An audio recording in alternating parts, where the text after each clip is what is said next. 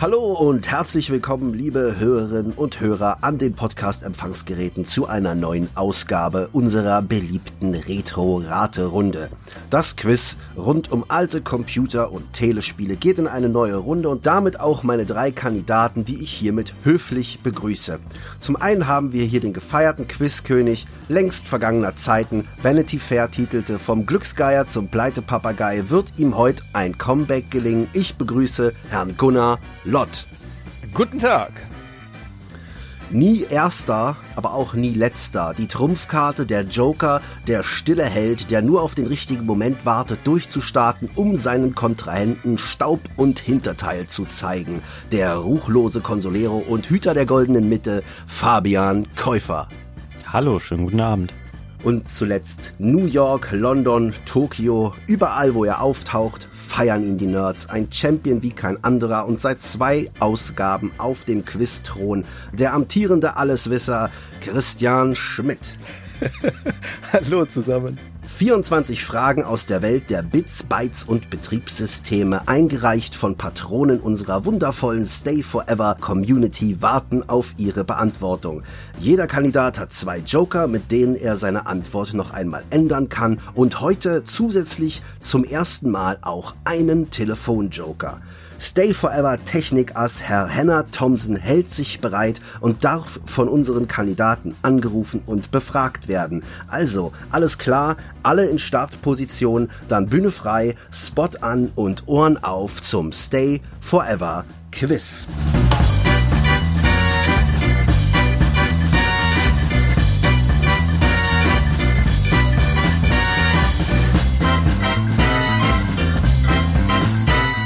Noch kurz zur Regelerklärung. Falls sich ein Kandidat für den neuen Telefonjoker entscheidet, verfällt für diese Frage die Möglichkeit eines Wechseljokers für die anderen Kandidaten. Und nun die erste Frage, meine, meine Damen und Herren.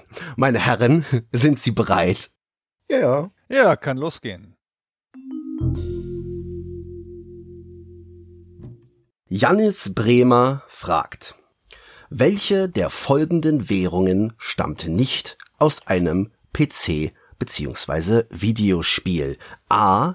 Draken, B. Florin, C. Poke oder D. Amis. Die Reihenfolge, die erste Frage wird beantwortet von Herrn Schmidt, dann Herrn Käufer und dann Herrn Lott. Herr Schmidt, Ihre Antwort bitte. Mhm, ich war schon versucht, hier direkt den Henner anzurufen bei der ersten Frage, aber dann dachte ich mir, nee, ich glaube, da kann er mir nicht helfen. Also ich würde die Florin ausschließen, das kommt mir sehr bekannt vor, auch wenn ich jetzt nicht sagen könnte, in welchem Spiel das war. Und Poké, ist das nicht eine Pokémon-Währung? Habe ich nie gespielt, weiß ich nicht. Armes, also die Nummer D, boah, weiß ich nicht. Das ist wieder so ein Wort, das denkt sich doch keiner aus. Deswegen muss es Draken sein. Das scheint mir zu naheliegend. Da könnte man vielleicht an Drakensang denken oder sowas. Oder man denkt sich, das ist irgendeine Ableitung aus Dinar und Gulden oder sowas. Ich sage A gibt es nicht den Draken. Herr Käufer. Also ich habe auch Florin gleich ausgeschlossen, also das klingt wie eine Währung und D ist so ein äh, komisches Wort, wie Christian schon sagte, das wird schon auch eine sein. Allerdings habe ich mich dann für C, die Poke, entschieden, weil ich habe ja dieses Jahr Pokémon-Spiele gespielt und mir wäre nicht bekannt, dass das eine Währung innerhalb dieses Spiels auch wäre, es sei denn, ich habe das schon völlig verdrängt. Aber Draken dachte ich, gibt es sicherlich irgendwo. Herr Lott. Ich habe keine Ahnung, was Armes sind, aber das denkt sich keiner aus. Da bin ich ganz bei euch. Florin gibt's im Hexer, in irgendeinem Hexerspiel und Draken ist das nicht aus irgendeinem dieser Elder Scrolls Spiele. Und äh, von Poke habe ich noch nie gehört. Also C Poke. Die richtige Antwort ist D Armis.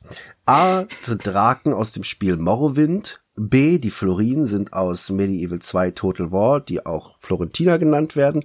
Die Poke kommen übrigens in dem Spiel Pokémon Mystery Dungeon als Währung zum Einsatz. Und die Ames gibt es nicht. Es gibt sie zwar als Ressource in dem Spiel Shadowman, die eigentliche Währung in dem Spiel sind aber die Cadeux. Also ist die richtige Antwort, beziehungsweise falsche Antwort D. Ja, wusste ich doch, dass sich das niemand ausgedacht hat. Er hat es nur aus einem anderen Spiel entlehnt. Kein Punkt. Für niemanden. Ehrenpunkt? Trostpunkt? Äh, nö. Das war ganz schön tricky. Hm. Also ich meine, wir haben ja richtig gehabt, dass es nicht in einem typischen Pokémon-Spiel vorkam, aber natürlich im Mystery Dungeon, ehrlich. Na, hören Sie mal, ist das beste Pokémon-Spiel von allen. Boah, ey, ich lach mich Ich tot. sitze hier mit meiner Pokémon Mystery Dungeon Basecap Mütze und bin verärgert.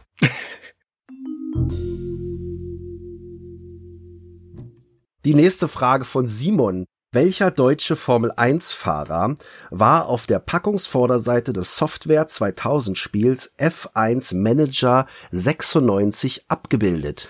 A. Niki Lauda. B. Michael Schumacher. C. Heinz-Harald Frenzen. Oder D. Karl Wendlinger. Herr Käufer, Ihre Antwort bitte. Ja, ich habe wenig Ahnung tatsächlich, weil ich es gar nicht vor Augen habe. Ich habe komischerweise an Heinz-Harald Frenzen schon gedacht, bevor die Antworten da standen. Naheliegend wäre natürlich irgendwie Michael Schumacher, aber vielleicht war der zu teuer. Wendlinger kenne ich nicht, Niki Lauda kenne ich natürlich schon. Aber ich glaube nicht, dass der da abgebildet war. Also ich bleib bei C, Heinz-Harald Frenzen. Herr Lott, Ihre Antwort. Ja, habe ich auch gesagt. C. Heinz-Harald Frenzen. Ich könnte schwören, also ist da überhaupt ein Gesicht drauf? Ist da nicht so ein Typ im Helm drauf? Ich keine Ahnung mehr, aber ich habe Heinz-Harald Frenzen gedacht, weil der aus derselben Zeit ist ungefähr wie Schumacher, aber billiger. und auch ein Deutscher, weil Schumacher ist ja bestimmt total teuer als Testimonial und deswegen haben sie bestimmt gern Schumacher haben wollen, haben gefragt, was der kostet, haben dann traurig geschaut und dann den Heinz-Harald Frenzen verpflichtet als Testimonial. Und Niki Lauda war da schon fertig, der ist da schon nicht mehr aktiv gefahren zu der Zeit. Herr Schmidt. Ich bin mir ziemlich sicher, dass der nicht ein Porträt drauf war, sondern das war ein Ganzkörperbild auf der Packung, wenn ich das richtig vor Augen habe. Also Niki Lauda ist 96 schon mit seinen Flugzeugen rumgeflogen, der war da schon durch. Und Michael Schumacher war, das war außerhalb der Reichweite von Software 2000, auch im Jahr 96 schon. Deswegen gehe ich auch mit bei Heinz Harald Frenzen. Sie haben alle drei recht. Heinz Harald Frenzen, Yeah. Niki Lauda und Karl Wendlinger sind bekanntlich keine Deutschen, sondern Österreicher und Michael Schumacher war anscheinend wirklich zu teuer. Alle drei bekommen einen Punkt. Boah, auch noch so eine Trickebene da drin hier, mit, dass Wendlinger gar kein Deutscher ist. Ey, die Fragen gefallen mir bis jetzt noch gar nicht, muss ich mal sagen. Wenn das so weitergeht, steige ich aus. Ja, Die nächste Frage. Mark fragt, wie heißt der Onkel von Elvira in Elvira Mistress of the Dark, der ihr ein altes Schloss vermacht, beziehungsweise ihre vor 100 Jahren verstorbene Urgroßmutter, die wieder ins Reich der Lebenden zurückkehrt? A. Bert und Bernice. B. Ernie und Erna. C. Elmo und Imelda. Oder D. Beaker und Mimi. was? Also es geht jetzt um den Onkel und den Namen der Ur, Ur, oder irgendwas Großmutter. Und der Urgroßmutter. Okay. Die Frage gefällt mir auch nicht, möchte ich sagen. Herr Lott, was haben Sie für eine Antwort? Ich weiß auch nicht. Ich sage Beaker und Mimi, also D, weil das das einzige ist, wo das keine Alliteration ist, die beiden Namen. Und ich dachte, das sind offenkundig die richtigen Namen, weil das klingt wie völlig normale Namen, wie Beaker und Mimi.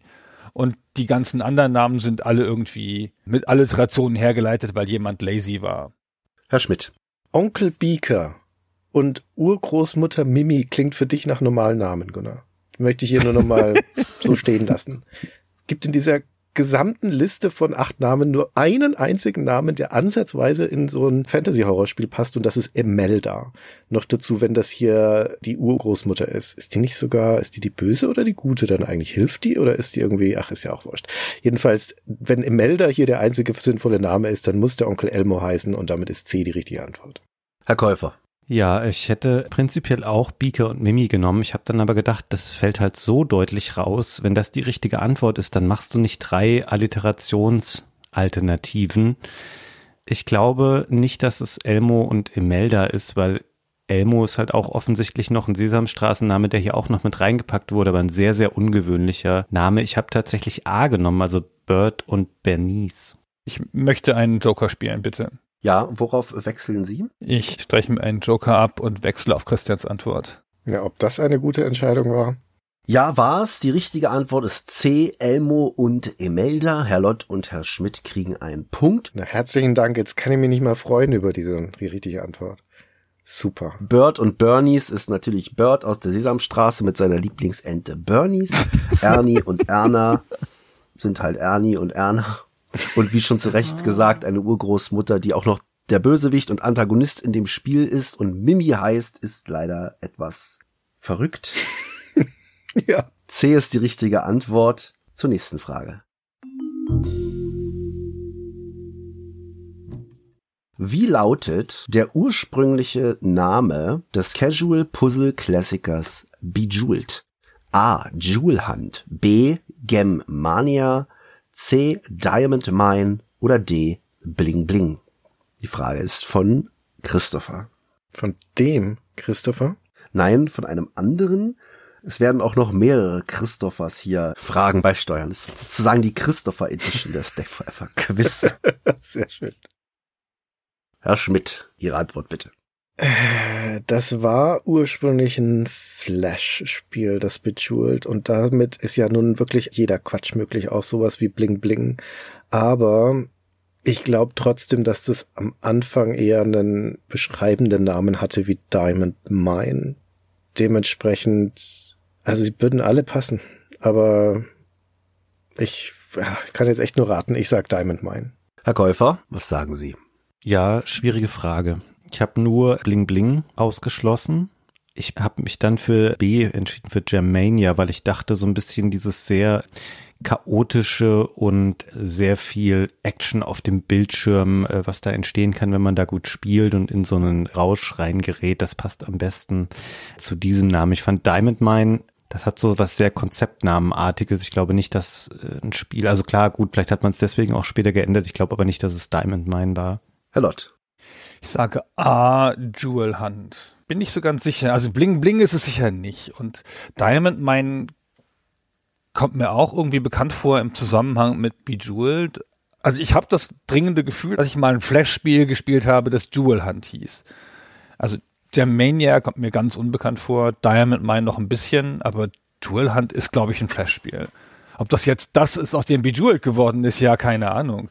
Aber Mai, also ich finde, das muss reichen als Grundlage für meine Antwort. Die Antworten sind eingeloggt. Die richtige Antwort ist C. Diamond Mine. Boah. Gott sei Dank. Herr Schmidt bekommt einen Punkt. Und war das ein Flash-Spiel, das Diamond Mine? Ja. Von wann denn? Das müsste irgendwann in den 90ern gewesen sein. Und diese ersten Versionen, auch das erste Bejeweled, hatte dieses ganze Bling-Bling noch gar nicht mit diesen, mit diesen Kaskaden, die man aus den späteren Spielen kennt und hier viele Effekte und sowas. Und das war noch super roh, meine Erinnerung, ja.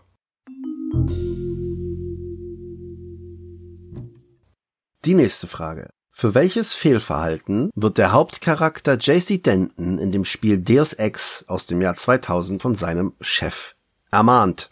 Das Abschalten einer Überwachungskamera im Büro, für den Besuch einer Damentoilette, für das Ausschalten der Kaffeemaschine oder das Flirten mit der Sekretärin vom Chef. Herr Käufer, Ihre Antwort bitte.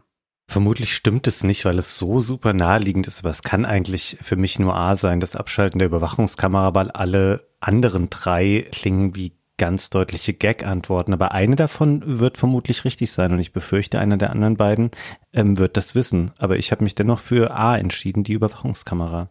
Lott. B, der Besuch der Damentoilette. Das ist diese, diese Szene im Hauptquartier, wo man da rumläuft und noch gar nichts weiß und dann macht man irgendwas und also probiert halt alles aus und dann hinterher kommentiert der Chef das und das Spiel äh, sagt, ja, haha, ich habe dich beobachtet damit. Das Flirten mit der Sekretärin war es auf keinen Fall, das geht ja dann nicht. Ob das jetzt eine Kamera abschalten war oder die Damentoilette, schwer zu sagen, aber ich glaube, es war die Damentoilette. Herr Schmidt, was glauben Sie? Ja, Gunnar hat recht. Das ist die Damentoilette. Wenn man da im Onatco-Hauptquartier rummarschiert, kann man auch in die beiden Toiletten reingehen und der Chef kommentiert das, wenn du in die Damentoilette reinlatscht. Also hinterher. Okay, ich würde an der Stelle einmal auch einen meiner Joker einsetzen und auf die gleiche Antwort. Oh, Christian, Gunnar ich hat dann noch so gemerkt, dass vorsichtig er das formuliert extra, damit und dann du Platz rein, ey. Es war völlig klar schon bei deiner Antwort, dass Fabian wechseln würde. Da war nichts mehr zu verlieren. Nee, Gunnar hat versucht, dann noch am Ende so ein bisschen Unsicherheit reinzubringen, als er gerafft hat, dass ich dann natürlich wechseln würde, aber du hast mir es natürlich dann leicht gemacht. Gunnar ist einfach den Top-Schauspieler. Die richtige Antwort hören wir hier. Here's your op bonus for the great job you did in the statue, plus 250 for rescuing Agent Herman. That's 1250. We take care of our people around here. Thank you, sir. By the way, Denton, stay out of the ladies' restroom. That kind of activity embarrasses the agency more than it does you. Alle drei haben recht. Herr Schmidt führt nach fünf Fragen mit vier Punkten. Herr Lott hat drei Punkte, Herr Käufer zwei. Herr Schmidt hat noch beide Joker und Herr Lott und Herr Käufer jeweils noch ein. Alle haben noch ihren Telefonjoker. Die nächste Frage. Was ist ein bekannter Bug in der Sega CD-Version des LucasArts Adventures The Secret of Monkey Island? A. Beim Kopierschutz mit der bekannten Drehscheibe wurde im Spielecode eine falsche Jahreszahl hinterlegt. B. Das Speichern des Spiels wird mit einem Passwortsystem gelöst, welches dann aber nicht alle vom Spieler eingesammelten Inventargegenstände speichert, sondern nur die benötigten Inventargegenstände. C.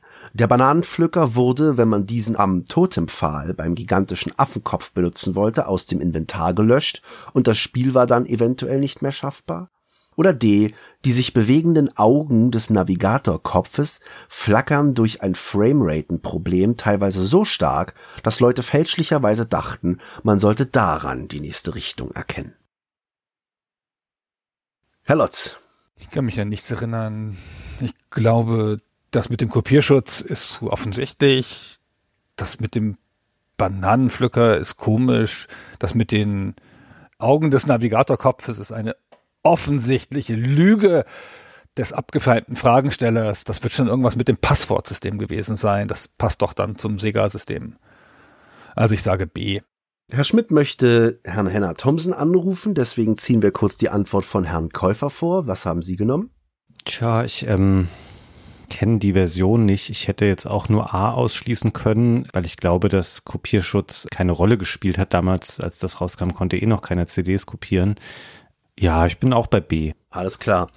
Herr Schmidt zieht seinen Joker. Während der Anruf noch kurz der Hinweis, die Frage kommt von Matthias Vornhold aus dem schönen Münsterland und die Frage davor zu Deus Ex kam von Uli aus Putzbrunn. So. Ja, dann rufe ich jetzt mal den Henner an. Da hätte ich ja echt gedacht, dass der Herr Schmidt das sofort weiß. Verrückt. Henna, ich habe hier eine Frage, die ist wie für dich gemacht. Es geht nämlich um die Sega-CD-Version von Monkey Island. Und da haben Fabian und du doch neulich eine Folge drüber gemacht. Deswegen dachte ich, bist du da im Thema.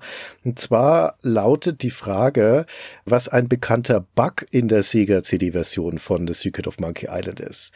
Und die Optionen hier sind A, beim Kopierschutz mit der bekannten Drehscheibe wurde im Spielcode eine falsche Jahreszahl hinterlegt.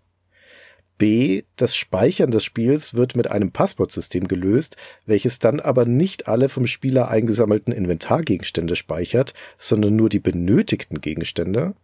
C. Der Bananenpflücker wurde, wenn man diesen am Totempfahl beim gigantischen Affenkopf benutzen wollte, aus dem Inventar gelöscht und das Spiel war dann eventuell nicht mehr schaffbar. Und D, die bewegenden Augen des Navigatorkopfes flackern durch ein Framerate-Problem teilweise so stark, dass Leute fälschlicherweise dachten, man solle daran die nächste Richtung erkennen. Aha, ja. Was meinst du? Sag es wie aus der Pistole geschossen. Was ist die richtige Antwort? Drehscheibenproblem, Passwortsystem beim Speichern, Bananenpflücker verschwunden oder Navigatorkopf flackert wild herum? Tja, wir haben nicht dieses Spiel besprochen. Daran möchte ich erinnern, wir haben nur die Hardware besprochen. Aber aus diesem Gespräch weiß ich noch, dass äh, das Sega CD, ja, oder, oder Mega CD Laufwerk, ja, ein eigenes Speichersystem mitbringt, ein batteriegestütztes Speichersystem. Das heißt, es gibt gar keine Notwendigkeit für ein passwortbasiertes Speichersystem bei dieser Konsole, wenn man dieses Add-on hat. Deswegen würde ich das ausschließen. Und das Zweite, was ich ebenfalls ausschließen würde, ganz mutig, äh, was war das allererste nochmal, was du vorgelesen hast? Das war mit der Drehscheibe Kopierschutz. Ich glaube auch, dass das entfällt, dass das nicht mehr notwendig war, so einen Kopierschutz beizulegen. Wobei die CD selbst keinen Kopierschutz hatte. Die kann man ganz normal kopieren, aber das war ja damals kaum möglich, weil kaum jemand einen CD-Brenner hatte. Insofern war es wahrscheinlich gar nicht notwendig, sowas beizulegen. Aber ich kenne diese Version des Spiels nicht, deswegen kann ich es nicht genau sagen. Aber ich bin einfach mal mutig und äh, schließe das aus. Ich muss ja mit den Konsequenzen nicht leben, sondern du. Okay, ja, ja ich weiß. Das, du, du hilfst mir jetzt gerade auch nicht weiter, weil meine Kollegen hier, die haben sich alle für das Passwort entschieden. Die meinen, dass das das Problem der Bug des Spiels war. Und Aha. Ich, ja, und ich halte das für ziemlich realistisch, um ehrlich zu sein. Ich bilde mir ein, dass ich das schon mal gehört hätte. Habt ihr, bist du dir sicher, dass ihr das nicht erwähnt habt in der Folge? Woher sollte ich das denn sonst wissen? Hier wird mir ein bisschen zu viel diskutiert. Ich will eine Antwort. Ich würde den Navigator-Kopf nehmen, aber wenn Fabian sich schon festgelegt hat, dann würde ich auf ihn hören. Das wäre mein Tipp. Nimm das, was Fabian nimmt. Der weiß definitiv mehr über diese Version als ich. Wunderbar. Dann Dankeschön für die Hilfe, Henna.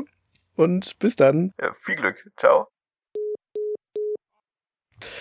Ja, da hatte ich mir irgendwie eine klarere Aussage erhofft. Aber ich fand sein letzter Tipp war sehr gut. Nimm das, was Fabian nimmt. Dementsprechend entscheide ich mich auch wie ihr anderen beiden für B. Es scheint mir auch die strategisch sinnvolle Wahl zu sein. Die richtige Antwort ist B. Alle drei haben recht. Alle kriegen einen Punkt. Puh. Ja, ich wusste das natürlich. Ihr habt das doch in der Folge gesagt, Fabian, oder? Ich fand es aber schön, dass Henna mir so in die Hände spielen wollte. Wir haben das in der Folge auch gesagt. Fairerweise muss man sagen, es ist eigentlich kein Bug, ne? Es ist einfach nur ein Feature des Spiels. Es hat halt keine Speicherfunktion, sondern ein Passwortsystem. Aber wir haben das da besprochen und ich dachte, Henna wollte mir jetzt einen Punkt schenken und dich reinreiten, aber hat leider nicht geklappt. Mit der letzten Aussage ganz klar nicht. Ein Telefonjoker weg. Alle Spieler kriegen einen Punkt. Die nächste Frage. In welchem dieser Spiele gibt es von Haus aus kein Charakter namens Gunnar? A. In Fallout, B. In Fortnite, C. In Heroes of Might and Magic 2 oder D. In Spyro the Dragon? Das möchte Johannes von Ihnen wissen. Herr Schmidt, Ihre Antwort bitte. Ich hadere gerade ein bisschen mit der Frage, weil hier steht von Haus aus und das interpretiere ich so, als ob das inzwischen oder später dann dazugekommen wäre, aber in der Originalversion nicht. Und es gibt hier in der Liste nur zwei Spiele, von denen es dann aber auch Erweiterungen gegeben hat, nämlich Fortnite und Heroes of Might and Magic 2. Dann will ich kurz erklären, dass von Haus aus hier bedeutet, dass Herr Lott nicht sagen kann, klar gibt es da einen Gunnar, ich habe mir einen Charakter erstellt, der so heißt. Ah, sehr gut. Ja, dann freue ich mich, dass das für meine Entscheidung nämlich auch gar keine Rolle gespielt hat, diese Überlegung. Ich habe mich für Fallout entschieden. Ich kann mich nicht erinnern, dass es da einen Gunnar gibt. Herr Käufer. Ich habe mich auch für A, Fallout entschieden. Ich könnte es auch sehr gut herleiten, aber ich möchte nicht Gunnar so viele Tipps geben und es wirken lassen, als hätte ich keine Ahnung, wovon ich spreche. Ich kann es natürlich auch nicht wissen. Es gibt ja bestimmt 3000 Charaktere in Fallout. Natürlich kannst du auch einen Gunnar geben. Herr Lott. Ich habe Spyro the Dragon gewählt, weil das ein vergleichsweise überschaubares Spiel ist und ich irgendwie gedacht hätte, wenn es da einen gibt, dann hätte ich es vielleicht noch erinnert, ob jetzt irgendein Charakter in Heroes oder in Fallout Gunnar heißt, ist ja echt, also das kann ich beides durchgespielt haben und das übersehen haben, das halte ich nicht für für zielführend, eins von den beiden zu nehmen. Und Fortnite, da gibt's einen Gunner, aber ich hätte auch gesagt keinen Gunnar, aber who knows, ob das jetzt nur an der Schreibweise hängt. Keine Ahnung, ich habe D genommen, ist möglicherweise falsch, keine Ahnung. Die richtige Antwort ist A, Fallout. Jetzt darf Fabian das aber herleiten. Weil er war sich ja so sicher. Naja, muss ich gar nicht, weil wir sehen es ja jetzt schon vor uns, weil unser Quizmaster uns das zeigt. Gunnar ist einer dieser rumstehenden Drachen, die da immer so versteinert sind und die man dann befreit. Und Heroes of Might and Magic 2 ist so komisch, dass da jemand dann den zweiten Teil nimmt. Ah, das ist ein, gut, das ist ein guter auch nicht so. Und Fortnite fällt halt voll raus, weil es ein super neues Spiel ist, was wir niemals hier thematisieren würden normalerweise. Und er hat halt noch irgendein Spiel gesucht, wo es einen Gunnar gibt. Deswegen kam da Fortnite rein. Sehr schön. Super hergeleitet. Herr Schmidt und Herr Käufer einen Punkt. Herr Gunnar, kein Punkt. Das ist Musik in meinen Ohren. Die nächste Frage. Welche vier Länder spielt man in den Singleplayer-Kampagnen des im Jahre 2001 erschienenen Echtzeitstrategiespiels Empire Earth? A. Deutschland, Frankreich, USA, Russland. B. Griechenland, England, Deutschland, Russland. C. Babylon, China, USA, Spanien oder D. England, Preußen, Osmanisches Reich, Japan. Herr Käufer möchte Herrn Henner Thomsen anrufen. Vorher hören wir uns noch die Antwort von Herrn Lott an und dann Herrn Schmidt.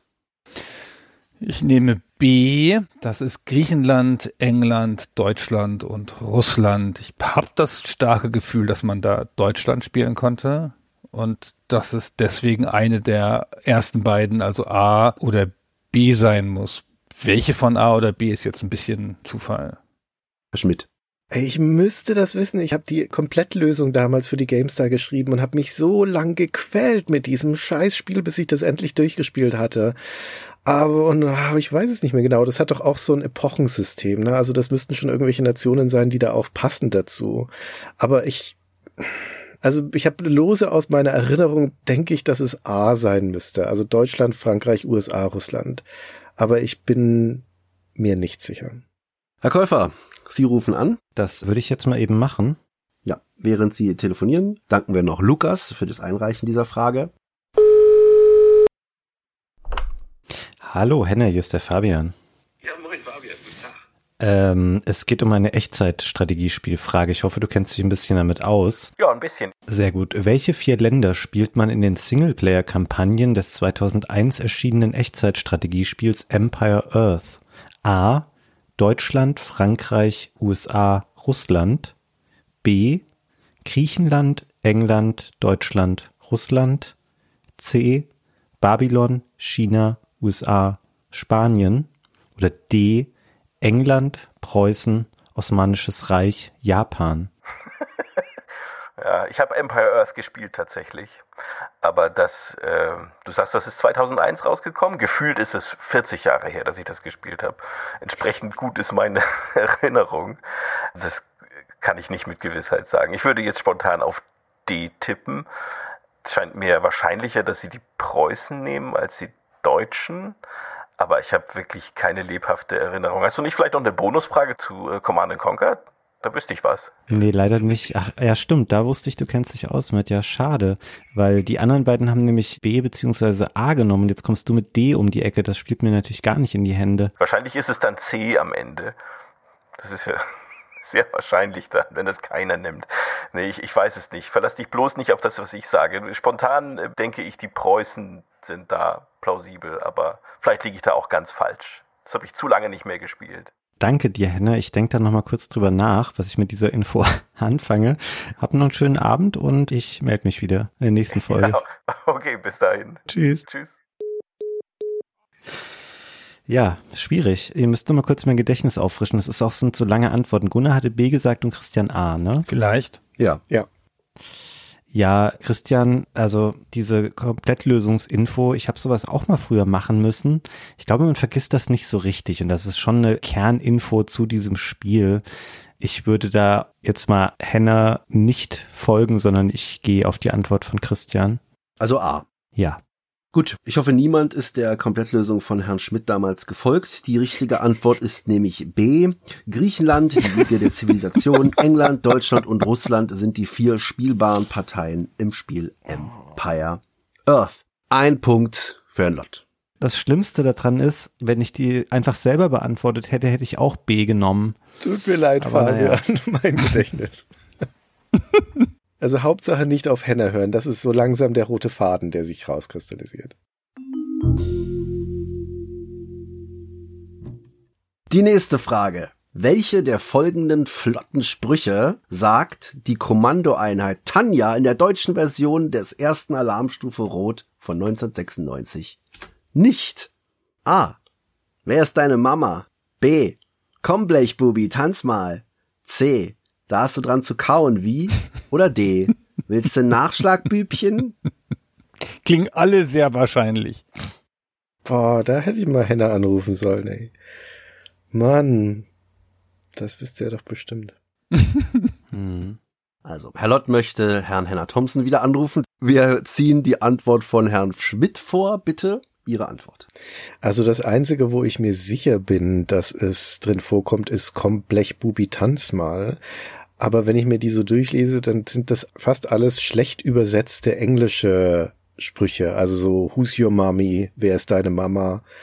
Wie gesagt, der Blechbubi ist drin. Das, wo ich kein englisches Äquivalent so richtig dazu sehe, ist das, da hast du dran zu kauen. Wie? Was soll denn da das Original sein, was hier schlecht übersetzt wurde? Dementsprechend würde ich sagen, das ist nicht schlecht übersetzt, das ist schlecht ausgedacht. Das ist also die Lösung. Hm. Herr Käufer? Ja, ich habe das so ähnlich gemacht wie Christian. Ich war dann aber zwischen B und C mir unsicher. Also A und D sind ganz klar übersetzte Dinge. Ich habe dann leider B genommen, weil ich dachte, dass all diese One-Liner so Fragen sind, so provokante Fragen und dass das deswegen dann da rausfällt. Deswegen bin ich leider bei B gelandet. Herr Lott ruft jetzt Herrn Thompson an zum letzten Telefonjoker des Abends. Währenddessen danken wir dem Hörer Ferry für diese nette Frage. Hallo Henna, jetzt bin ich dran. Moin Gunnar, wie kann ich dir nicht helfen? Also deine letzte Antwort kam nicht so gut an hier beim Quizmaster dann. Aber du hast ja gesagt, dass du dich mit C und C auskennst und wir hätten eine Red Alert Frage. Hm? Ja, dann mal los. Welchen der folgenden flotten Sprüche sagt die Kommandoeinheit Tanja in der deutschen Version des ersten Alarmstufe Rot von 1996 nicht? Sagt sie nicht A, wer ist deine Mama? Komm, Blechbubi, tanz mal. B, da hast du dran zu kauen. Wie? C, oder willst du einen Nachschlag, Bübchen? Ich sage mal, weil die anderen ja auch immer viel geredet haben, ich sage mal, ich bin mir total sicher, dass Blechbubi und Bübchen gesagt wurde. Und ich bin eigentlich nur unentschlossen, ob es wer ist deine Mama ist oder hast du dran zu kauen, wie? Da hast du dran zu kauen, wie, hat sie gesagt. Definitiv. Das ist das Erste. Wer ist deine Mama, hat sie nicht gesagt. Ich glaube, im englischen Original sagt sie, who's your Mama? Das, es könnte sein, dass sie das im Englischen sagt, da bin ich mir nicht sicher, aber im Deutschen definitiv nicht.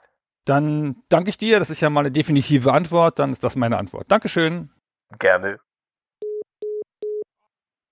So, das war ja mal eindeutig. Also ist Ihre Antwort A. Wer ist deine Mama? Wer ist meine Mama, genau. Ich verwende hier meinen zweiten ähm, Nein. Joke. Kannst du nicht. Ach nein, das kann ich nicht. Verdammt. Oh, ich, oh Mann, wieso kommt eine Frage nach der, wo Henner sagt, er kennt sich damit aus, kommt Command Conquer dran? Das gibt's doch nicht. Man muss halt ein bisschen pokern mit dem Jokern. Nicht aufregen, Herr Käufer. Vielleicht ist die Antwort ja falsch. Das kann sein. Ist sie aber nicht. Die Antwort ist A. Wer ist deine Mama? Ist äh, richtig. Herr Lott bekommt einen Punkt. Damit sind alle Telefonjoker aufgebraucht. Wir sind bei der zehnten Frage. Der Zwischenstand ist Herr Schmidt hat sechs Punkte und noch zwei Joker, Herr Käufer vier Punkte und ein Joker und Herr Lott auch sechs Punkte, aber nur ein Joker. Na, sieht doch schon besser aus jetzt. Die zehnte Frage von Sprudel. Welcher der Cooper-Kinder aus der Bowser-Familie hat eine regenbogenfarbene Frisur?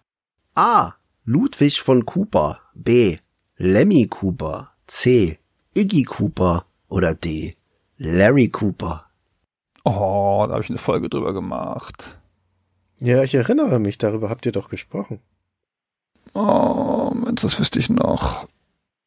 Herr Schmidt, Ihre Antwort bitte. Ihr habt darüber gesprochen in der Folge der Fabian und du, Gunnar. Und ich habe die Folge geschnitten und die Kapitelbilder dazu rausgesucht und deswegen auch das Handbuch angeguckt von, ich glaube, das war Super Mario Bros. 3. Und ich habe das gesehen. Aber glaubst du, ich weiß es noch? Ihr habt erzählt damals, dass die ja auf, also Lemmy und Iggy vor allen Dingen auf Stars basieren, also auf Iggy Pop und auf Lemmy von Motorheads.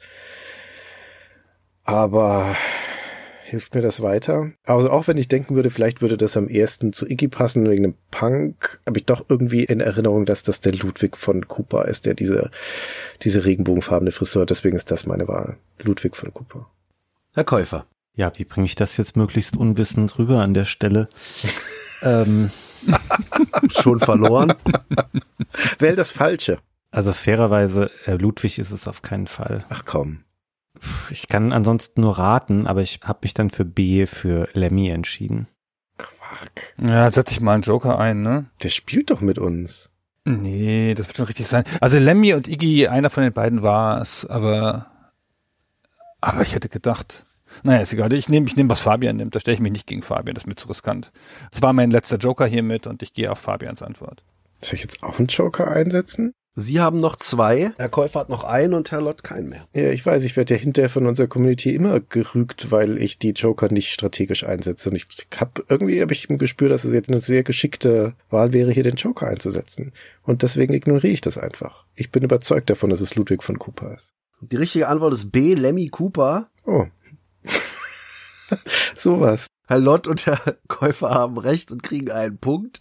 Dafür haben Sie aber noch zwei Joker, Herr Schmidt. Also äh, Ja, man ja, gewinnt, das man verliert. muss ja auch was wert sein. Auf dem Bild, das der Quizmaster uns gerade gezeigt hat, der mit dem blauen Haaren, das ist doch. Das ist Ludwig. Ja, Ludwig von Beethoven hat einen Scheitel, wie es sich für einen Musiker gehört. Aus welchem Spiel ist das? Das ist ein New Super Mario Bros. irgendwas für Wii oder Wii U oder Switch oder so. Aber Fabian, jetzt mal ganz ehrlich, bist du sicher, dass der Iggy in den alten Spielen nicht auch so eine regenbogenartige Frisur hat? Ja, der hat den gleichen Schnitt. Der, ich weiß nicht, welcher das jetzt ist. Das ist entweder vorne der mit den blauen Haaren oder hinten der mit diesem grünen Palmenwedeln. Aber dies ist nicht Regenbogenfarben. Es ist auf jeden Fall links Slammy. Jetzt hier auf dem Bild ja, aber auf dem, was wir besprochen haben, das ist ja nicht an ein Spiel gebunden hier, diese Frage. Das ist ja eine universelle Frage. Und bist du sicher? Ja, die Regenbogen. Waren da nicht zwei mit bunten Haaren oder einer oder nur Iggy oder? Ja, okay, na dann nicht. Wenn ich das, ich google das hinterher und wenn Iggy bunte Haare hat, dann prangere ich das alles an hier. Dann gibt es eine Klage gegen das ganze Quiz. Ihre Vermutung ist schon richtig, Herr Lott, nur wird hier gezielt gefragt nach Regenbogenfarbenfrisur. Iggy Cooper hatte tatsächlich auch bunte Haare früher in früheren Charakterdesigns, allerdings waren die mehr an die Farben der 80er orientiert und zwar gelb, rosa und hellblau. Ah, ah, okay. Ja, alles gut. Doch keine Klage, wa?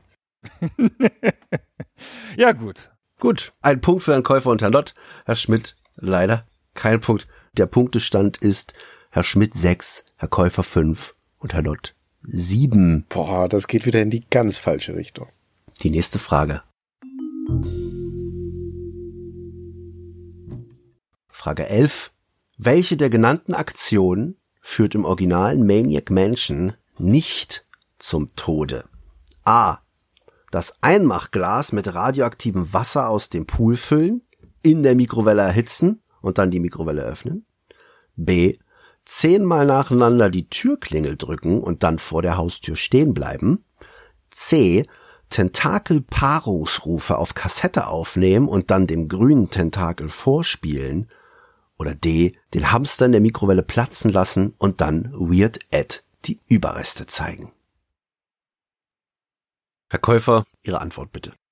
Ja, ich mich erst gefreut, als ich die Frage gehört habe, weil ich das Spiel sehr, sehr gut kenne. Ich habe das sehr häufig gespielt in meinem Leben. Jetzt sind es aber alles valide Aktionen, die man im Spiel auch machen kann. Ich glaube, die Differenzierung ist nur, was einen hier tötet und was einen quasi in den Kerker oder in den Keller bringt, wo man da eingesperrt wird. Das mich ein bisschen irritiert bei dem Einmachglas mit dem Wasser, dass man die Mikrowelle nochmal öffnet und dass es dann in die Luft fliegt, das weiß ich nicht genau.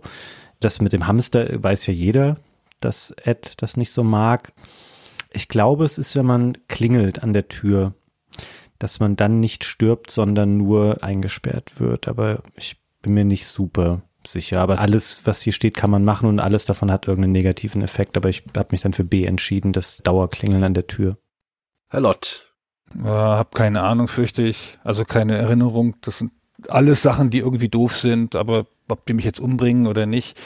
Ich habe jetzt relativ random C genommen, das mit den Tentakelpaarungsrufen, weil das so eine schöne Antwort ist und ich gerne Tentakelpaarungsrufe mal sagen wollte. Aber Mai, keine Ahnung. Christian, weißt du das?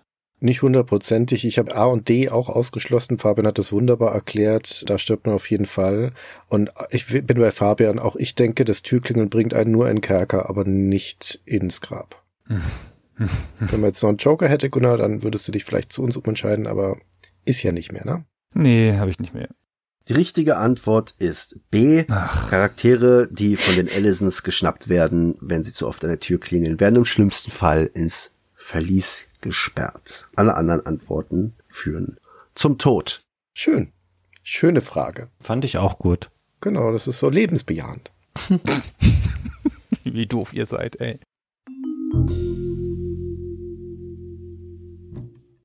Die nächste Frage. Welche Final Fantasy Charaktere haben ihren Namen aus dem Star Wars Universum? A. Behemoth und Cactor, B. Palom und Porum, C. Wedge und Bix oder D. Sid und Edgar? Herr Lott, Ihre Antwort bitte. Äh, äh, C. C, das sind Wedge und Bix. Das sind die, sind das die, ich weiß nicht mehr, die Piloten? Jedenfalls ist die Antwort C. Herr Schmidt. Ja, genau, Wedge und Bix, das sind doch die Rebellenpiloten, die am Angriff auf den Todesstern mitmachen, im Film, wenn ich es richtig in Erinnerung habe. Also ich bin auch bei Gunnar. Wedge und Bix. Herr Käufer?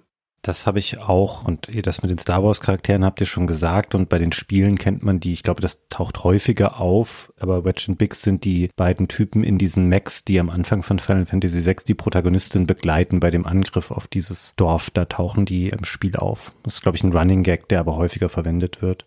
Nach deinem Streberwissen hat niemand gefragt, Fabian. Autsch. Tut mir leid, ich hätte sonst auch das Star Wars Ding gesagt, aber diese Low-Hanging Fruits habt ihr euch ja wieder genommen, deswegen wollte ich noch was Besseres sagen. Sehr gut. Natürlich haben sie alle drei recht. Die richtige Antwort ist C. Wedge und Bix. Alle drei kriegen einen Punkt. Die nächste Frage. Unter welchem Titel wurde das Strategiespiel Supremacy Your Will Be Done aus dem Jahr 1990 in den USA veröffentlicht? A. Emperor, B. Chief, C. Overlord oder D. Despot? Die Frage stammt von David. Die Frage davor zu den Star Wars Charakteren von Dirk. Danke nochmal dafür. Antworten sind eingeloggt. Herr Schmidt, Ihre Antwort bitte. Wenn ich mich nicht ganz irre, dann haben die Kollegen von den Nerdwelten da eine Folge drüber gehabt vor nicht allzu langer Zeit. Die hören jetzt bestimmt auch zu. Liebe Grüße und feixen, weil sie das noch wissen. Ich weiß es nicht mehr, ob sie das gesagt haben mit dem US-Titel, aber ich bin mir trotzdem ziemlich sicher, dass die richtige Antwort Overlord ist, also C. Herr Käufer? Ja, ich habe ein bisschen darauf gehofft, dass jemand von euch das weiß. Also ich war mir unsicher zwischen A, Emperor und C, Overlord. Und dann habe ich gedacht, ach, es gab später noch eine andere Spielereihe, die Overlord hieß. Und das war vielleicht, dann sollte uns ein bisschen in die Irre führen. Es sind hundertprozentig nicht Chief und nicht Despot. Deswegen habe ich dann A genommen, Emperor, aber ich behalte mir vor, ich höre mir jetzt noch Gunnars Antwort an. Danach werde ich wahrscheinlich dann meinen verbleibenden Joker einsetzen. Ich möchte meine Antwort nicht sagen. Jetzt wollen wir sie aber unbedingt hören. Nein, dann nimmt Fabian das gleiche. Das ist doch doof. Das, Christian hat recht, das ist Overlord. Ich setze meinen Joker ein. Oh, oh, oh. Mann. Sie haben alle drei recht. Die richtige Antwort ist Overlord. Herr Schmidt insgesamt neun Punkte, Herr Lott insgesamt neun Punkte und Herr Käufer ist bei acht. Es wird und bleibt spannend bei der nächsten Frage von Philipp. Das Spiel Bundesliga Stars 2000 von EA sollte die vollständige Bundesliga-Erfahrung inklusive aller 18 Originalstadien der ersten Bundesliga bieten. Welches deutsche Stadion fehlt? Das Parkstadion, das Westfalenstadion, das Olympiastadion München oder das Wildparkstadion? Boah. Herr Käufer, Ihre Antwort? Kann ich nur raten, tatsächlich habe ich keine Ahnung. Ich bin da nicht auch so firm drin. Ich könnte nicht mal jetzt safe sagen, wo diese Stadien alle stehen, außer bei C, da würde ich vermuten, es steht in München. Das habe ich dann auch genommen tatsächlich, weil ich dachte, die Münchner, die haben dann versucht, da irgendwie nochmal extra draus Kapital zu schlagen oder waren damit nicht einverstanden, keine Ahnung. Aber so bin ich beim Olympiastadion in München gelandet. Herr Lott. Das ist gar keine schlechte Antwort. Who knows, ob es da nicht irgendein ein rechtliches Problem gibt. Also das Parkstadion ist das von Schalke 04, das Westfalenstadion ist das vom BVB und das Olympiastadion ist das von Bayern München. Ich kann mir nicht vorstellen, dass eins dieser drei Stadien gefehlt hat, ohne dass das irgendwelche Wellen geschlagen hätte. Und ich erinnere mich nicht an Wellen. Das Wildparkstadion hingegen ist das Stadion des KSC. Wenn das vergessen wurde, hat das niemand bemerkt, außer vielleicht die Karlsruhe. Also ich habe halt mal D genommen. Herr Schmidt. Das ist eine echt gute Antwort von Gunnar. Ich habe ja bekanntlich keine Ahnung von sowas. Ich habe mich gefragt, fehlte da jetzt eines von den 18 Stadien, von den 18 Vereinen, die in diesem Jahr in der ersten Liga waren? Oder ist da ein Stadion dabei von einem Verein, der in diesem Jahr nicht in der ersten Liga war? Und deswegen ist auch das Stadion nicht dabei. Das waren ja nur Bundesliga-Vereine, Christian. Das war doch der Witz. Man konnte doch nur die erste Bundesliga spielen. Ach so, ja, das ist natürlich ein guter Punkt. Also, was ich gewählt habe, ist das Olympiastadion in München. Aus so einer Mischung aus dem, was Fabian gesagt hat, weil wenn irgendjemand eine Extrawurst will, dann die Münchner. Und ich weiß auch gar nicht mehr, wann das neue Stadion gebaut wurde, ob das vielleicht in der Phase war, wo der Verein schon irgendwie beim Umziehen war oder ob das genau da in diese Zeit gefallen ist. Auch eine gute Antwort. Gab es die Allianz Arena schon? Nee. Doch, die, die gab es schon, als wir in München waren. Das kann, das ist eine gute Antwort. Das kann gut sein. Ja, ja, genau. aber wir waren natürlich eine ganze Weile in München und ich weiß nicht mehr, wann die gebaut wurde. Ich denke fast später. Also ich bleibe jedenfalls bei meiner Antwort bei C. Ah, das kann richtig sein. Scheiße. Ah, naja, was ist die Antwort? Tatsächlich haben bei dieser Frage Sie alle drei recht, denn zwei Antworten sind möglich. Tatsächlich fehlt das Olympiastadion in München aus wahrscheinlich den Gründen, die Sie auch vermutet haben, als einziges Stadion eines Vereins in der ersten Bundesliga im Jahr 2000. Das Wildparkstadion fehlt natürlich auch, weil der Karlsruher SC zu diesem Zeitpunkt nicht in der ersten Bundesliga Siehste? war. Habe ich doch gesagt. Ah, Alle bekommen einen Punkt. Das finde ich unfassbar, dass der Lott jetzt, obwohl er auch noch die falsche Logik angelegt hat, trotzdem eine richtige Antwort gewählt hat. Alter, bin ich froh, dass ich keinen Joker genommen habe. Die nächste Frage von Christopher, ein anderer. Was bedeutet Tamagotchi im Japanischen? Taschenmonster, Elektroküken, Urtier oder Eieruhr? Herr Lotze, Ihre Antwort. die Frage ist falsch gestellt, weil Tamagotchi ist kein japanisches Wort, sondern es ist eine Wortschöpfung. Und ich glaube, wenn ich mich recht entsinne, heißt Tamago einfach Ei auf Japanisch und dieses Watchi, der Rest des Wortes, äh, Gotchi, ist eine Anspielung auf die englische Watch, also wäre es Eieruhr. Und es hat ja auch eine Eierform, also es wird schon passen. Herr Schmidt. Boah, das ist richtig überzeugend. Bin ich froh, dass ich auch die Eieruhr gewählt habe. Ich dachte, das ist ein japanisches Wort, aber man startet da ja auch, das Tamagotchi startet doch als Ei. Und man kann das Ding auch als Uhr benutzen, wenn ich das richtig im Kopf habe. Also dementsprechend klingt das für mich richtig. D, die Eieruhr. Tja, da habt ihr mich jetzt voll überzeugt. Leider habe ich äh, keinen Joker mehr, um mich eurer Meinung anzuschließen. Ich habe komischerweise, ich bin da etwas unter Druck geraten, weil ich mich nicht zwischen, also fairerweise hätte ich nie die Eieruhr genommen. Ich habe zwischen Elektroküken und Urtier ähm, geschwankt. Ich habe mich dann für das Urtier entschieden. Ich würde sagen, es gibt einen halben Punkt, weil die Uhr habe ich richtig erkannt. Okay, einverstanden. Äh, nee. Sie kriegen keinen halben Punkt, Sie kriegen null Punkte. Herr Schmidt und Herr Lott. Ein Punkt. Die richtige Antwort ist D. Eieruhr. Herr Lott hat das genau richtig hergeleitet.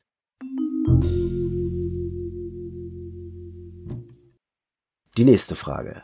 Welcher Spieleredakteur wurde in Gothic 1 als weltfremder, mit Bäumen sprechender Anhänger des Sumpflagers verewigt? A. Joachim Nettelbeck als Baal Nettbeck, B. Heinrich Lehnhardt als Baal Lenner, C. Carsten Borgemeier als Baal Borgo oder D. Boris Schneider-Jone als Baal Boris.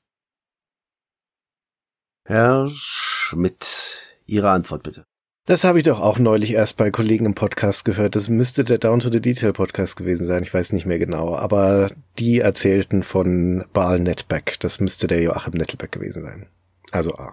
Herr Käufer. Tja, diese Info fehlte mir leider. Ich habe den Podcast nicht gehört. Ich habe mich dann für B entschieden, für Heinrich Lehnhardt. Herr Lott. Ja, Christian hat recht, das ist John Littleback. Das ist ja nur eine alte Spieleredakteursgeschichte. Ja, Sie haben recht. Herr Käufer leider nicht. Herr Schmidt und Herr Lott ein Punkt. Podcast hören macht schlau. Frage 17. Welches Spiel konnte auf dem 1951 extra dafür gebauten Nimrod-Computer gespielt werden? A. Nim, B. Rod, C. Nimrod oder D. Dame? Herr Käufer beantwortet als erstes diese Frage von Christopher. Bitte. Ich konnte ja jetzt auch nur raten. Also Dame glaube ich irgendwie nicht, auch wenn ich es lustig finde. Es wird schon A oder B sein, weil du würdest nie auf die Idee kommen, diesen Namen dieses Systems nochmal zu halbieren dann, wenn es nicht Nimrod wäre. Ich habe mich dann aufgrund dieser völlig nicht auf Fakten oder Wissen basierenden Theorien auf A, Nim festgelegt. Herr Lott. Kenne kein Spiel, das Rott heißt und Dame ist ein bisschen doof und Nimrod ist einfach der Name des Geräts, aber Nim ist dieses Strategiespiel, dieses Streichhölzchenspiel. Das wird das schon sein. Also A. Herr Schmidt.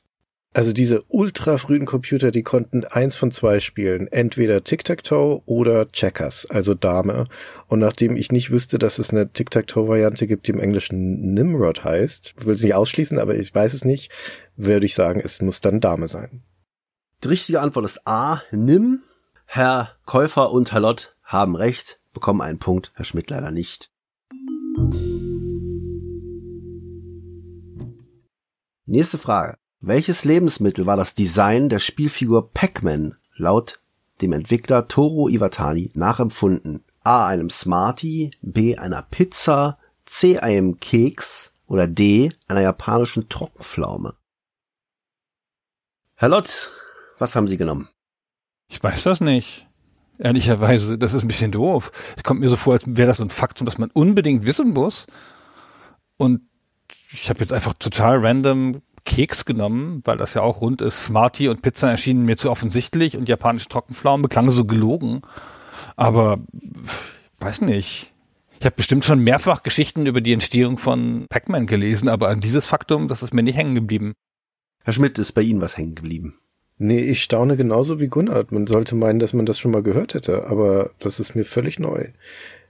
Ich denke, das einzige von diesen vier hier, wo man auch logischerweise so ein Dreieck rausschneiden kann, nämlich den Mund von Pac-Man, ist die Pizza. Das ist bei einem Smartie, einem Keks und einer Trockenpflaume jetzt nicht so naheliegend.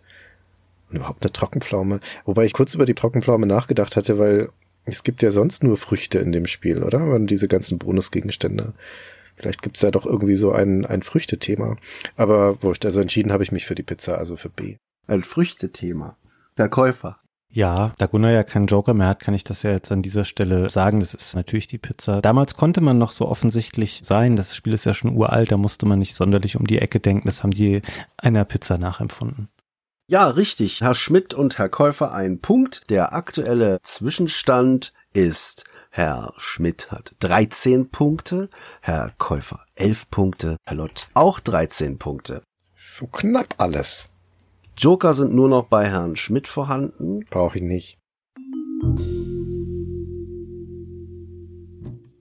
Welches der folgenden Skate-Spiele ist das älteste? A. Too Extreme, B. Skate or Die, C. Tony Hawk's Pro Skater oder D. Town and Country Surf Designs. Herr Schmidt, Ihre Antwort bitte.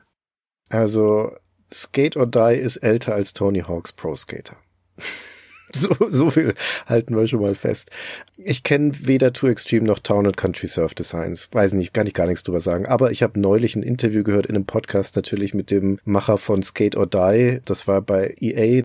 Und der erzählte, dass die damals am Puls der Zeit sein wollten mit dieser Skaterkultur. Also das war so auf dem Weg in den Mainstream und die wollten da ziemlich früh ein Spiel dazu machen.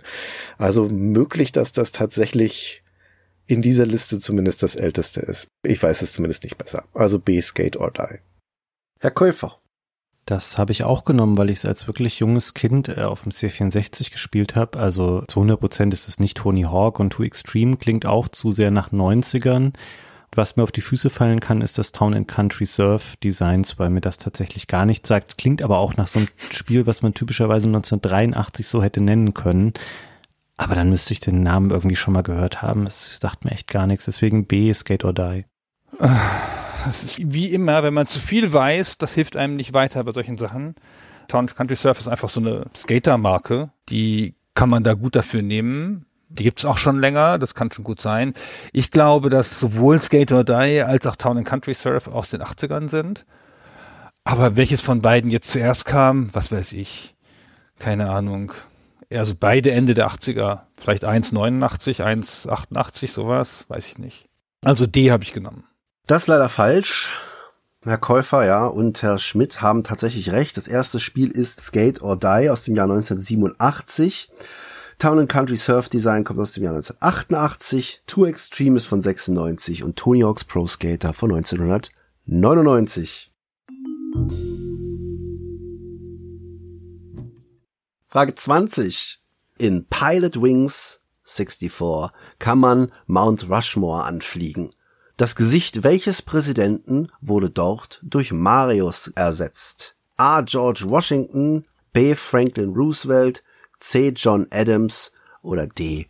Abraham Lincoln?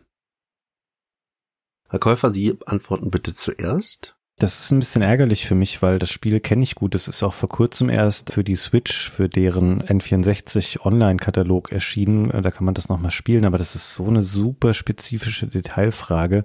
Ich habe dann ähm, mich für C, für John Adams entschieden, aber nur aus dem Grund, weil er in Sachen Bekanntheit weit hinter die anderen drei zurückfällt. Und ich denke, das ist am wenigsten Sakrileg, dass man den quasi rausgenommen hat, ohne dass sich jemand unangenehm berührt fühlt dadurch. Herr Lott? Ich sehe das jetzt erst. Wer ist denn überhaupt John Adams in dem Zusammenhang? Ist nicht in dem Original Rushmore Washington, Jefferson, Roosevelt, Lincoln. Da kommt ja Adams gar nicht vor. Ist das jetzt ein Zeichen dafür, dass ich irgendwas falsch verstehe? Egal, ich habe A genommen, George Washington, weil ich hätte gedacht, George Washington ist der Linke der vier Rushmore-Präsidenten auf diesem Steinding. Und ich hätte gedacht, in Pilot Wings, wenn man von links fliegt, sieht man gleich den Mario. Aber ob das was heißt oder ob die die random vertauscht haben und irgendwie, ob die einen ersetzt haben und das wirklich der Linke war oder ob das jetzt irgendwie einfach Präsidenten vertauscht worden sind und auch noch John Adams drin vorkommt, ich weiß es nicht. Keine Ahnung. Also A ist meine Antwort. Herr Schmidt, haben Sie eine Ahnung? Selbstverständlich nicht. Aber ich habe mir das ganz ähnlich wie Gunnar erschlossen. John Adams ist nicht Teil von Rushmore. Also den habe ich auch ausgeschlossen. Und es stimmt, George Washington ist links und Lincoln ist rechts. Und ich dachte mir, die werden den Mario doch wohl in die Mitte dann setzen. Und der Roosevelt mit seinem Schnauzer, der sieht doch so ähnlich aus wie so ein italienischer Klempner. Dementsprechend ist meine Antwort, wenn, dann hätten sie den Roosevelt ersetzt durch Mario. Auch eine voll gute Antwort. Dass ihr überhaupt wisst, welche vier Präsidenten da drauf sind, da kein Wunder, wahrscheinlich ist John Adams da wirklich gar nicht Teil von und deswegen kam ich da drauf. Nein, ist doch so ein bekanntes Bild. Hast du einen Screenshot, Quizmaster von dem Mario-Ding? Ja, Moment, Christian kann auch einen Joker verwenden. Ich will keinen Joker verwenden, danke für den Hinweis, aber ich bin von meiner Antwort immer noch am überzeugtesten. Du kannst schon noch auf John Adams gehen. Die richtige Antwort ist A. George Washington wurde durch Mario ersetzt. Herr Lott hat recht. Ah, nee. Die Frage war übrigens von einem ihrer Namensvetter, Herr Käufer, von einem Fabian. Allerdings hat ihn das leider nichts gebracht. John Adams ist der zweite Präsident der USA. Der ist auf jeden Fall nicht auf dem Mount Rushmore zu sehen, sondern Thomas Jefferson ist der dritte Präsident. Franklin D. Roosevelt ist auch nicht Ah. auf dem Mount Rushmore, sondern Teddy. Ah, natürlich. Guter Punkt. Da hätte ich mir echt was reingefallen. Aber links, habe ich doch gesagt, oder? Mario ist links. Ja, ja, du hattest ja leider unglücklicherweise recht in dieser Frage. So, wir haben noch vier Fragen. Herr Schmidt, Sie haben noch zwei Joker. Mhm. Der Punktestand, Herr Schmidt 14 Punkte, Herr Käufer 12 Punkte und Herr Lott auch 14 Punkte. Oh, das ist alles so mühsam. Der Stress. Ein Kopf-an-Kopf-Rennen, ey. Da das auch gerade so ein schönes Thema war mit dem Mount Rushmore, was passiert denn, wenn man auf das Gesicht von Mario schießt in Pilot Wings 64? A. Es verwandelt sich in das Gesicht von Wario. B. Die Bordkanone verweigert den Schuss. C. Aus dem Mund von Abraham Lincoln wird zurückgefeuert. Oder D. Marilyn Monroe haucht Happy Birthday, Mr. President.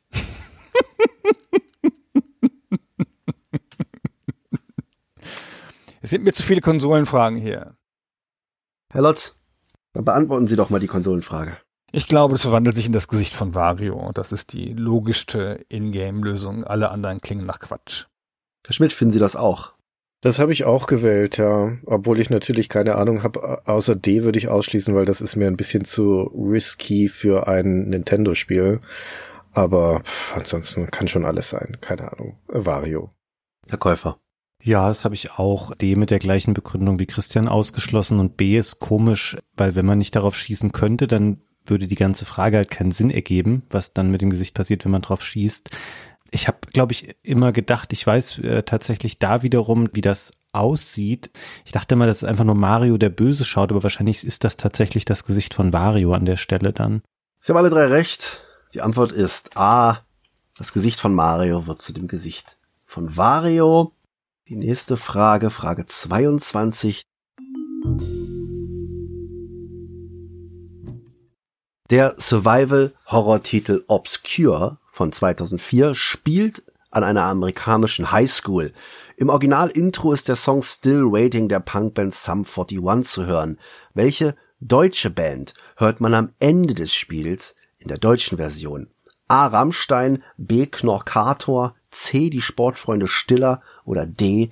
Wir sind Helden. Ach, scheiße, dann muss man halt raten. Ach, Mann, ey. Na, Herr Schmidt, was ist Ihre Antwort? Ey, wie soll man sich das auch nur erschließen? Also wenn das nur in der deutschen Version ist, dann muss das ausgetauscht worden sein ja von der zuständigen deutschen Zweigstelle. Also ich weiß gar nicht, wer Obscure überhaupt rausgebracht hat, aber irgendjemand in Deutschland muss das dann entschieden haben, dass da ein Song ausgetauscht wird. Und dementsprechend muss das ja auch eine Band sein mit einem deutschen Bezug. Damit würde ich Knorkator schon mal ausschließen. Und Rammstein, das scheint mir einfach zu groß dafür zu sein. Ich hätte gesagt, wenn das hier ein Highschool-Spiel ist, dann was passt denn am ehesten dazu? Die Sportfreunde noch. Am ehesten ist doch auch die Zeit, wo die Sportfreunde irgendwie groß waren. Also, ja, in völliger Ahnungslosigkeit wähle ich die Sportfreunde stiller. Herr Käufer, was haben Sie in völliger Ahnungslosigkeit gewählt? Ja, ich habe ein bisschen dieses äh, Detail überlesen. Also ich habe es mit der deutschen Band am Ende des Spiels, dass es dann nur in der deutschen Version ist, das war mir nicht ganz klar. So bin ich dann bei Rammstein gelandet, weil die natürlich eine große internationale Relevanz haben und Knorkato und Wir sind Helden hätte ich jetzt auch mal ausgeschlossen. Ich halte es tatsächlich für nicht so abwegig, dass es dann wirklich Sportfreunde Stiller waren, weil die damals so bekannt waren. Ich habe aber dennoch Rammstein genommen. Ja, Herr Lott. Ja, ich habe B, das ist glaube ich falsch. Also Knorkator. Ich habe das auch überlesen, wie der Fabian, dass es nur in der deutschen Version ist. Und ich hätte gedacht, auch Knorkator kann man schon mal nehmen in so einem amerikanischen Spiel als Gag, wenn man sich Rammstein nicht leisten kann, genauso wie damals bei Schumacher und Frenzen. Und aber wenn das natürlich nur für die deutsche Version ist, dann ist ja alles wieder offen und dann wird es schon Sportfreunde stiller sein. Das passt schon. Wir sind Helden, nimmt kein Mensch, ey. Das ist, das passt da nicht zu. Wir danken auf jeden Fall Matthias für diese Frage. Leider kann ich Herrn Käufers und Herrn Lotz Antwortänderung nicht gelten lassen, natürlich, weil die Frage wurde richtig gestellt und vorgelesen. Es sind nämlich die Sportfreunde Stiller. Herr Schmidt hat recht. Es ist nicht Knockat und nicht Rammstein. Aber warum? Das ist eine Frage für spätere Generationen. Wir hören auf jeden Fall jetzt mal kurz den Song, der im Intro des Spiels Obscure zu hören ist.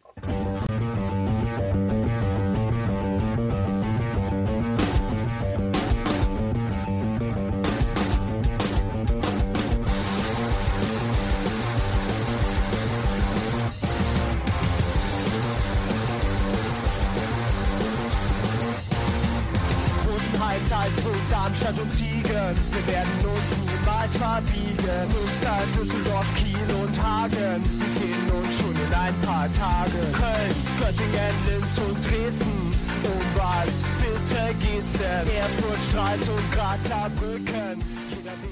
Ich wüsste doch zu gerne, warum das ausgetauscht wurde. Aber gut hergeleitet, Christian. Und gut die Frage gelesen, muss ich jetzt neidlos anerkennen. Das ist irgendwie die niedrigste Hürde, über die ich hier drüber gesprungen bin und ihr nicht. Die vorletzte Frage stellt Mark. Welchen der hier genannten Cheatcodes gibt es in Doom von 1993 nicht? IDDIY, IDSPISPOPD, IDFA, IDBEHOLD. Hattest du nicht früher so ein T-Shirt, wo so ein Cheatcode drauf stand aus Doom? Ja, aber das war IDDQD. Der ist hier nicht dabei, das war der God-Mode. Herr Käufer, Ihre Antwort bitte. Ich kenne Doom gut, aber ich kenne diese Cheatcodes nicht. A und C sind so kompakt, die wird es da schon gegeben haben. Und dann war ich nur noch bei B und D. Ich habe eine ganz weirde Begründung jetzt, warum ich denke, dass es D ist, weil ich glaube, dass das hier ein Scherz sein soll, weil es eben Eye of the Beholder heißen soll, ausgeschrieben oder ausgesprochen und dass deswegen äh, das ein Cheat ist, den es nicht gab. Herr Lott. Ja, ID Behold gibt's natürlich. Da kann man dann noch einen Buchstaben dahinter auswählen und das A steht für, ich weiß nicht, weiß nicht mehr irgendwas, Map oder irgendwas. Also den gibt's jedenfalls und die anderen gibt's eigentlich auch alle, bis auf den bei A vielleicht, den kenne ich nicht. Also ist Ihre Antwort A. IDDIY. Ja. Herr Schmidt. Also ich könnte jetzt zwar nicht mehr genau sagen, was sie machen, aber aus irgendeinem Grund weiß ich noch, dass der zweite, also ID Spiss poppte, für Smashing Pumpkins into Small Pieces of Putrid Debris steht. Ah, sehr Und gut. Was es aber nicht gibt, ist C, denn der Cheat für die Waffen ist IDKFA. Da fehlt mir hier das K bei dem. Ich glaube, nur mit FA gibt's das nicht. Doch, doch. Die richtige Antwort ist A. Es gibt nicht den Cheatcode IDDIY. Den Cheatcode, den Sie gerade so schön aufgedröselt haben, können Sie das bitte nochmal machen, Herr Schmidt? Nein. Einmal reicht. ich schmolle, weil ich die falsche Antwort gewählt habe. B triggert den Clipping Mode. IDFA lässt alle Monster sterben. Und ID Beholder zeigt alle unbesuchten Gebiete auf der Karte grau. Okay, wer hat jetzt einen Punkt bekommen? Na, wer wohl? Wer Icke, es am wenigsten verdient? das habe ich voll gut, voll verdient. Also gut, du hättest einen Sonderpunkt verdient wegen deiner Auflistung da, aber nein. Gibt ja keine Sonderpunkte. Es gibt auch keine Punkte für nicht gebrauchte Joker. Ist alles gegen mich hier designt, dieses ganze Spiel. Wir sind bei der letzten Frage. Herr Schmidt und Herr Lott haben beide 16 Punkte.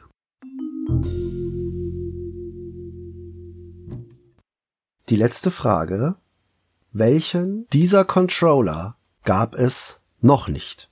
A. Ein Kettensägen-Controller.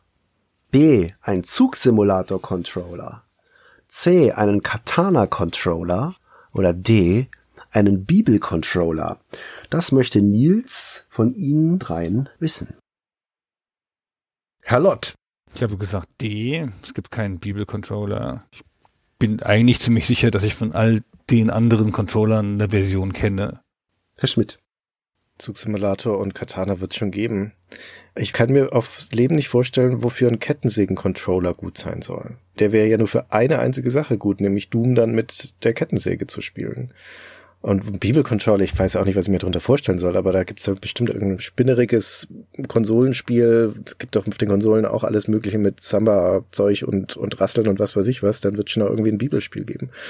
Aber das ist mir zu riskant, weil ich mir nicht sicher bin. Deswegen setze ich meinen Joker ein und wechsle auf Gunnars Antwort, damit wir ins Stechen gehen. Also ich nehme auch D, den Bibelcontroller. Herr Käufer. Es ist gut, Christian, dass du das proaktiv gemacht hättest, weil das hätte mich jetzt in einen ernsthaften Konflikt gebracht, mit wem von euch beiden ich mich besser stellen muss künftig. weil, also es wäre schon schade gewesen, wenn du mit beiden Jokern jetzt hier das Quiz beendest und dann Gunnar jetzt gewonnen hätte. Einen Kettensägen-Controller gab es für Resident Evil 4, für den Gamecube zum Ah. Beispiel. Der sah aus wie die Okay. Kettensäge von diesem Typen, der diesen Sack auf dem Kopf hat. Den habe ich sogar mal gehabt eine Zeit lang und ich habe auch den Bibel-Controller genommen. Ja, so oder so, ob falsch oder richtig, das Stechen wird kommen. Sie haben aber alle tatsächlich recht. Den Bibelcontroller gibt es nicht. Es gibt tatsächlich einen Kettensägen-Controller. Das ist zu einer Sonderedition von Resident Evil 4 herausgekommener Controller. Einen Zugsimulator-Controller gibt es auch. Und zu dem Spiel Onimusha 3 gibt es einen PS-Controller in Form eines Katanas. Christian, gut eingesetzter Joker, muss man mal sagen. Alle haben noch über mich gelacht die ganze Folge lang, heimlich. Und jetzt auf einmal werden die Hüte gezogen. Ja, du hast immer noch einen über. Ja, ich hoffe, er hat noch eine zweite Stechfrage. oder, oder werden die Joker jetzt eliminiert. Na, schauen wir mal. Die hoffentlich letzte Frage, die das jetzt hier entscheiden soll, wird eine Buzzer-Frage. Das heißt, Ihr letzter Joker bringt Ihnen leider nichts mehr, Herr Schmidt. Ich lese die Rückseite einer Spieleverpackung vor. Und wer zuerst weiß, welches Spiel es ist, buzzert. Wer buzzert und etwas Falsches sagt, hat leider Pech. Die anderen beiden dürfen dann trotzdem noch buzzern. Es geht los. Stellen Sie sich eine Welt malerischer Schönheit und tödlicher Gefahren vor, in der Ihr kleinster Schritt Bewegungen kosmischen Ausmaßes, mystische Kräfte und monströse Schlachten hervorrufen kann. Magische Städte erwachsen aus gigantischen Ozeanen, entdecken Sie scheuerliche Altäre, werden Sie Zeuge geheimer Rituale weit ab von allem, was das menschliche Auge je gesehen hat. Das ist die Welt von mm, mm, mm.